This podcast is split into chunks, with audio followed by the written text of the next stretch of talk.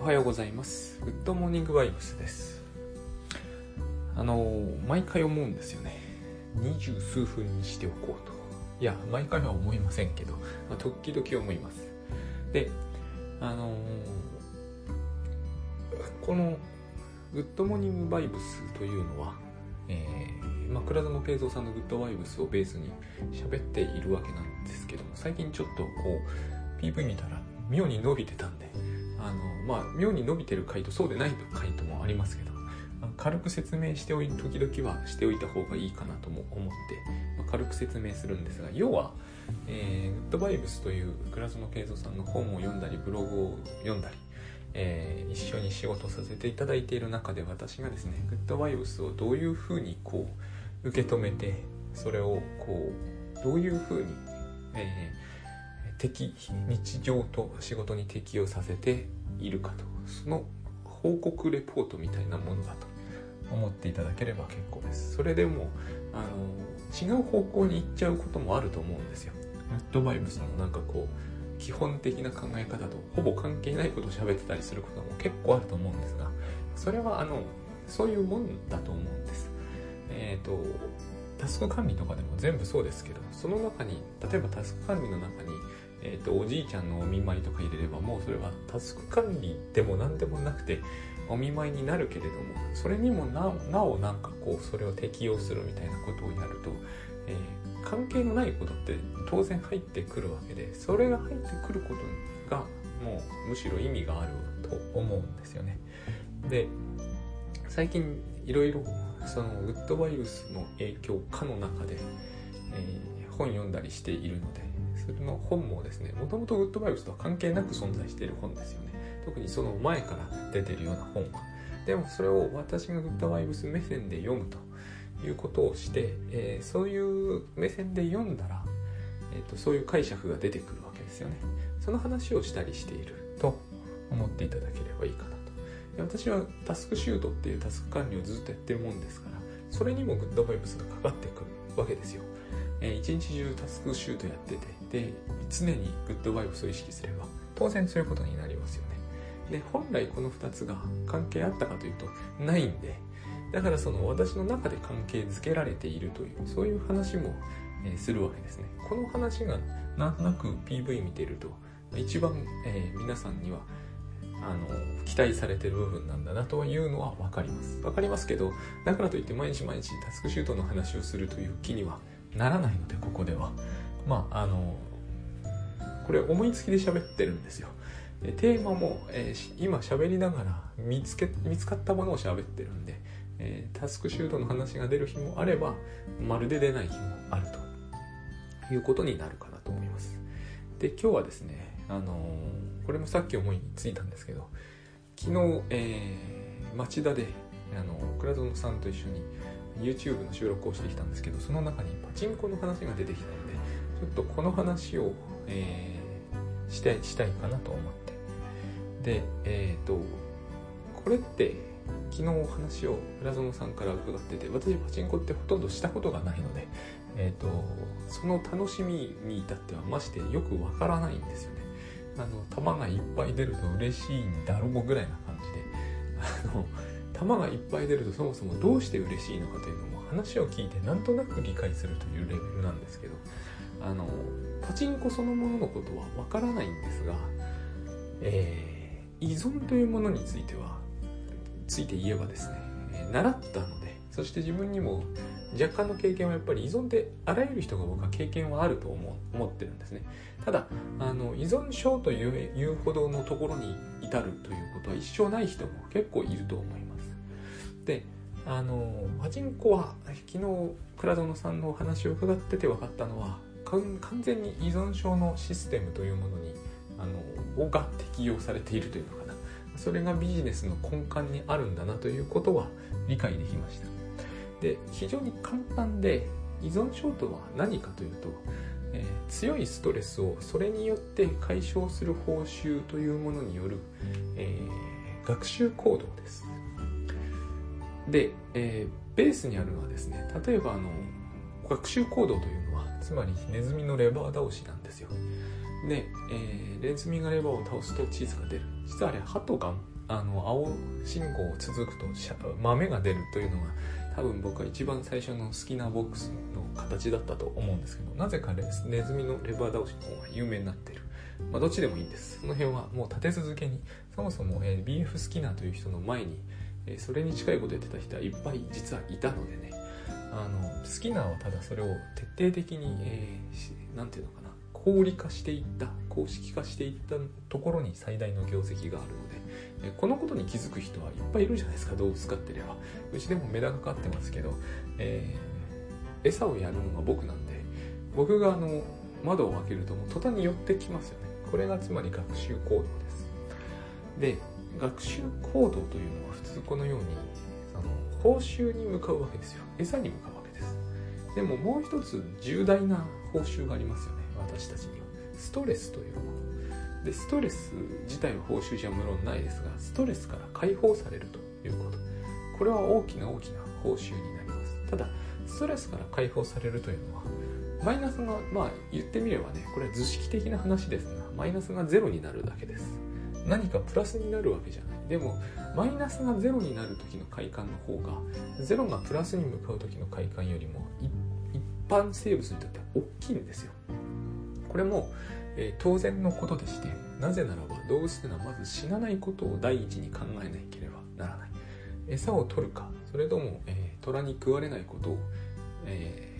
ー、選択するかとなったら当然虎に食われないことを先に考えなきゃいけないわけですよ、え食われてしまったら元も子もないんですね。だからストレスから逃れる方が何かを得るよりも常にこう、え優先されるわけです。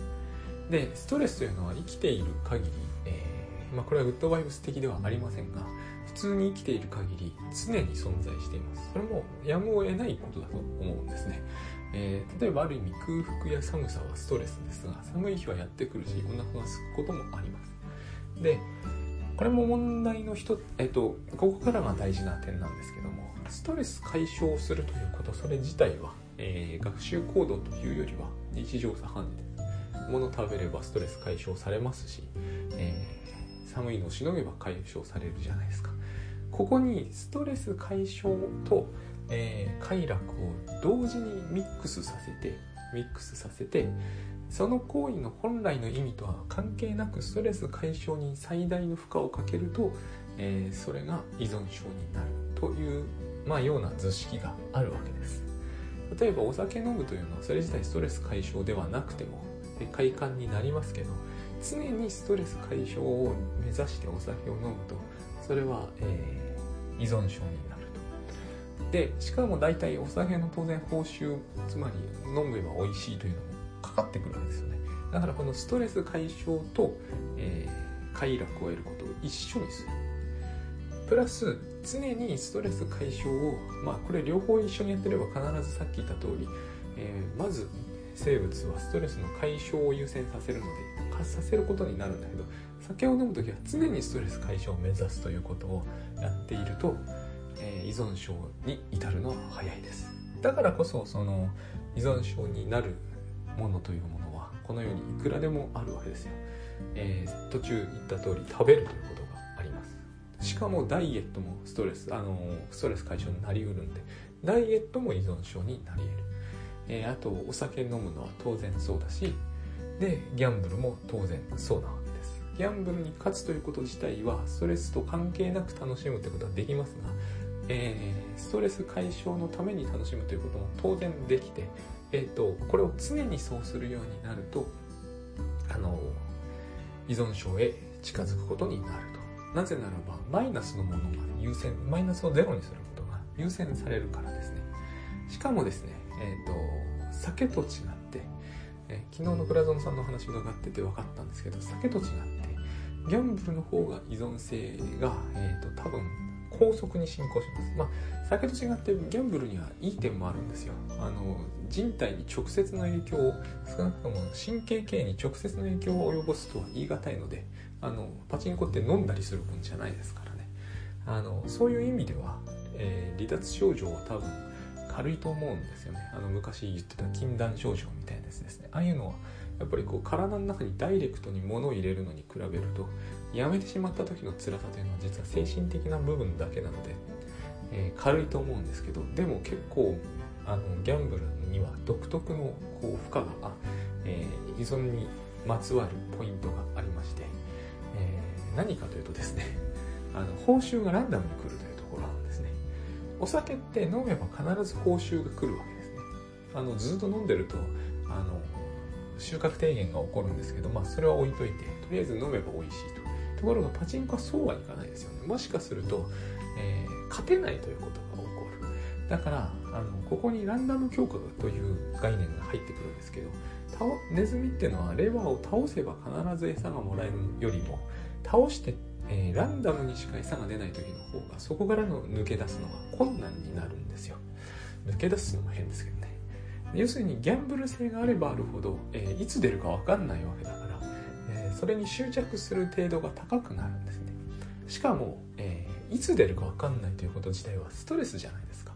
これが私は多分最大のポイントで、え依存症の大きな問題ですね。もともとストレスがあったわけですよね。何か。日常生活に。パワハラの上司がいるとか。そのストレスから逃れるためにやってんだけどやってる行為自体にもストレスが、え潜んでるわけです。これも、えー、タバコであれ酒であれ全部あるんですよ。飲むと気分悪くなることことってあるじゃないですか。そうするとお酒もですね飲んでる人ほど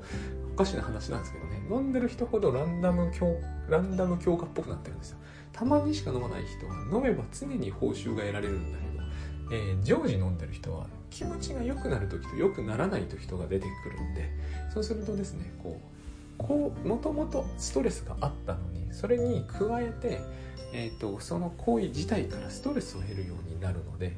えー、だからこそそれが例えばパチンコで言えば出た時ギャンブルであらゆるギャンブルで勝った時お酒で言えば気分が良くなった時が、えーと、レアになっちゃうので、えー、一層ですねその、えー、依存になってる時ほどランダム強化が、えー、の報酬が強烈に感じるストレスの解消と快楽が全部いっぺんにそのタイミングで来ると。しかもその回数はですねやればやるほど減っていく。で日常生活のストレスに関しても、まあ、ギャンブルもお酒もそうですけど生活にを、えーまあ Q えー、QOL ですか、えー、生活の質を低下させていくので多分ストレス増えるんですよね。それをやってない時間は。だからそれをやりたくなる時間を増やさなければならないという、えからくりがここにあってそれが多分あらゆるゲームであってもダイエットであっても多分筋トレとかですが、えー、依存症にはなりうる。ただし筋トレとかがなぜ依存症になりにくいのかと。少なくとも筋トレ依存みたいなのは少ないはずなんですがそれは実に簡単なことでして筋トレはおそらくやかなりやるやればやるほど何、えー、て言うのかな報酬が少なくなるということはあんまり起こらない。でもともと報酬の強烈さというものもそれほどすごくはない。で何よりもストイックなのでストイックなやつの方がやっぱりですね依存症にはなりにくいんですよね。あのストレスがいっぺんに解消されないじゃないですか。バーベル1回上げたと途端にこうあの多幸感がうわーっとやってくるとかそういうことって多分あんまりないので、えーと、癖にはなりにくいですよね。逆に言うとやめるの非常に簡単ということも言えると思うんですよ。でだからあの健全なものって私よく思うんですけど、えー、評価が低いだと思います。なぜなら健全なものというのは結局、えー、報酬がなんつうのかな抑制的なんですよね。しょうがないんですけれども散歩とか、えー、で散歩とか家族との会話とかで、一気にこうこう快楽がわっとくるということはありえないのでストレスが足りに解消されるにしてもおしゃべりとかで少しずつしか解消されようがないですよね。だからそれさえやっておけばストレスが確実に解消される瞬間が来るというもの。それがパチンコとかがおそらくそうで。その頻度が稀であろうと何であろうと。それによってストレスが後で増すトータルで増すことになろうとどうしようと、えー、一瞬でストレスが解消されるという快楽とそれ自体の勝利感とかお酒の美味しさとかそういうものによる快楽が同時にやってくるというやつ。それがやっぱりこう依存症を生み出すのかなと。依存症って結局のところ学習行動なんで。その行動をただひたすら繰り返すというのが依存症なわけですよ。そういう意味では、えーと、メダカに餌やるのだって変わらないわけですよね。ただメダカは餌を食べることでストレスを解消したりしていないので、えーと、餌依存とかにはならないんですけどね。という話なんです。という話を昨日考え昨日考えたというより今日考えたんですね。えっ、ー、といや知ってた話ではあるんですけど。でこれここまではグッドワイプスとさして関係ないんですよ。まあ全く関係ないわけではない感じがするんだけどさして関係はないですね。でグッドワイブスと関係がある部分について言うとですねグッドワイブスもあの、えー、よく戻っちゃうって話があるんですけど、えー、つまりやめちゃうというか嫌になっちゃうというか、えーと、もう攻撃行動しちゃえと思っちゃうという。この攻撃行動にはですね、えー、依存めいたところがあるんですよね。で私はこれが、えーと、一番昨日のパチンコの話聞いてても思ったんですけど私たちが気をつけるべき依存症だなというふうに思います。人を攻撃し続ける依存症。でこれはですね、えー、怒鳴りまくってるパワハラ上司とかだと非常に分かりやすいですよね。その人は完全に依存してます。で昨日そのパワハラ上司の話も別の件で出たんですけどパワハラ上司っていうのは、えー、まあ恐れと不安を抱いてる。まあ何でもそうなんです。依存している人はみんな恐れと不安を抱いてます。昨日の倉園さんのパチンコの話を伺っててもそのことはよく感じられたんですね。えっ、ー、と何かが何かそれはイリュージョンに違いはないんですけど何かそのその人の生活仕事キャリアその他の面で脅かされてるという感じがありしかもそれが強烈なんですね。あのド根性ガエルの娘の本の話を時々この回でもしてるんですけどあのド根性ガエルという国民的な作品を書いた人はあれを超える作品が書けないという恐怖感に苛まれて、まあ、実際そういうそういう作品をかけかけと当時の出版社って多分とんでもないんでとんでもないちっちゃ申し訳ないですけどまあその昔の演出なんですごいプレッシャーかけたんでしょうね。でまあその社会人経験として浅いんですよね。いきなり大ヒットしちゃったから。そういうプレッシャーをかけられてその恐怖から逃れたくてやっぱりこうギャンブルに突っ走っていくんですけどその恐怖感があるはずなんですよ。でギャンブルに突っ走っていくとその恐怖感が依存症を生むんですけどこの依存症の中でも一番、えー、依存だと思われにくくかつ、えー、手軽に手に入るのが攻撃だと思ったんですね、えー、人を攻撃するというのは、手軽ですよね。まずただだし、えお酒と違って神経伝達物質にダイレクトにダイレクトに作用するんですがあの、まあ、そうは言っても離脱症状が出るような物質的快楽とはちょっと違うんでね。やっぱり精神的快楽なんですよ。そしてギャンブルと違っ金がかからないんですよね。あと見栄えがギャンブルほどは悪くない。例えば会社に行って部下を厳しく指導している。これは毎日パチンコをやっているというのに比べるとなんか立派そうじゃないですか。僕は昨日思ったんですよ。どっちもどっちなんだなと思うんです毎日会社に行って部下を、えー、激怒しまくるというのはどれほどそれが仕事に貢献していようと立派そうに見えようとやってることは多分、えー、酒を飲みまくってるのとほぼ違いはないですね。あのそれが神経系的な動きとしては違いがあまりないと。そういう話ですよ。あの怒るじゃないですか。怒るということによってあのまず何て言うんですかね。攻撃行動をとることで私たちはですねあのある種の感覚を逆転させることができる。例えば痛みとかが一番ポイントあるんですけれど痛みというものは通常の平静な気分の時はまあ不快であり恐怖に恐怖を生み出すような刺激ですけど痛みというのは攻撃行動や攻撃的な、えー、心理状態にある時は非常にこう何、えー、て言えばいいんですかねある種の快感になるそうじゃないと困りますよね。えー、熊と戦って痛いと痛い瞬間にもうもうダメだと思うというのはダメですよね。痛いと思ったら余計闘争心が湧くようにできてるんですよ。私たちはちゃんと。私みたいにこう比較的ヘタレ感が強い人間でも必ずそういう風になるようにできてますだからヘタレ感が強いというのはですねえーと、状況がよほど変わらない限りなかなか闘争本能の状態にならないというその速度の問題であってその人の本質とはあまり関係ないような気もしますね。まあこのようにして攻撃行動出てる時というのはつまり、えー、ある種のストレスが解消されるようになってるんで気持ちいいんですよ要するにパチンコでいっぱい出た時と同じ現象が起こるはずなんですね。で、えー、そうしてないとそうしてないとですね、あのストレスと向き合わなきゃなんなくなるから不安になるわけですよね。絶えず怒ってなきゃなんない。で、えー、さっきのパチンコと同じで絶えず怒ってると QOL を下げるんですよ、えー、生活の質を落としますよね。人間関係にいい影響は及ぼさないししかもあの絶えず怒ってるというのは身体にもいい影響は及ぼさないんですよ。だから依存症と全く同じなんですよね。あの怒ってれば怒ってるほどその人は身体的なストレス人間関係からのストレスを増やすようになってしまってでストレスから逃れたいので怒るしかなくなると。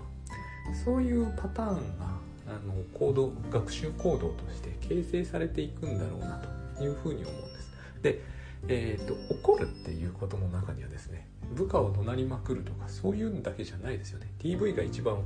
えー、おぞましいんですけど家で人を殴りまくるみたいな。あのもうちょっと見えにくいケースもありますよね。あの SNS で密かに、えー、関係ない人にいっぱい嫌がらせをするとか。僕はですねでも昨日思ったんですよ。この殴るのと、えー、パワハラと、えー、密かな嫌がらせと匿名で悪口言いまくるのはもちろんその与える害とかその影響やあの犯罪度は様々ですけどやってることは当人にとってはおそらくどれもほぼ同じでえーと、すっごく分かりにくい例で言いますと何かこう文芸批評家ですごく厳しくですね、えー、書いたものを批判するという仕事をしている人。の中にはこの種の依存に近い状態の人も多分いらっしゃると思うんですよね。それがどれほど優れた文芸批判であろうともですね多分社会批判もあると思うんですけど同じだと思うんですよ。いわゆる批判精神とか批判能力とかっていうやつですよね。そういうふうに言われるぐらいだから批判っていいことだと思われてるじゃないですかでも私はですね昨日思ったんですよねこれはあんまりパチンコと変わらない気がする。しかもその批判がなんかこう、えー、絶法を鋭く批判してですねたまに大いにもてはやされたりもしかすると何とか賞とかを取ったりする可能性もあるじゃないですか。それってパチンコの大当たりとよく似てるで似てると思うんですよね。その人の抱えてるストレスとかをその瞬間に一気に解消できる上にその強化の報酬ってランダムにしか来ないですよね。え、書けば毎回賞が取れるような人もいるかもしれないけどそうは言ってもやっぱりランダムだと思うんですよ。で自分の能力次第で、えーと、その批判がもてはやされるかどうかが決定されるというなので取った人にしてみると大変気持ちがいいですね。そういうふうにしてその人が、えーと、怒りの世界にのめり込んでいって、えーと、そう簡単には足を洗えないと言いますか離脱できないで離脱症状が出かねないあの書くのをやめると奥さん殴りたくなるとかね ありえなくはないような気がしたというあたりがですねちょっとグッドバイブス的だよなと。つまりこの一切の批判を封じるということとこう分離の選択を避ける。批判って完全に分離ですよね。怒りも分離ですけど分離の選択を避けるっていうのはそのいろん最終的には結局一つ意識って話につながっていくはずなんですけれども、まあ、そのところまでいかなくてもですねその結局こうギャンブルとかもそうですし依存依存は何を一番あ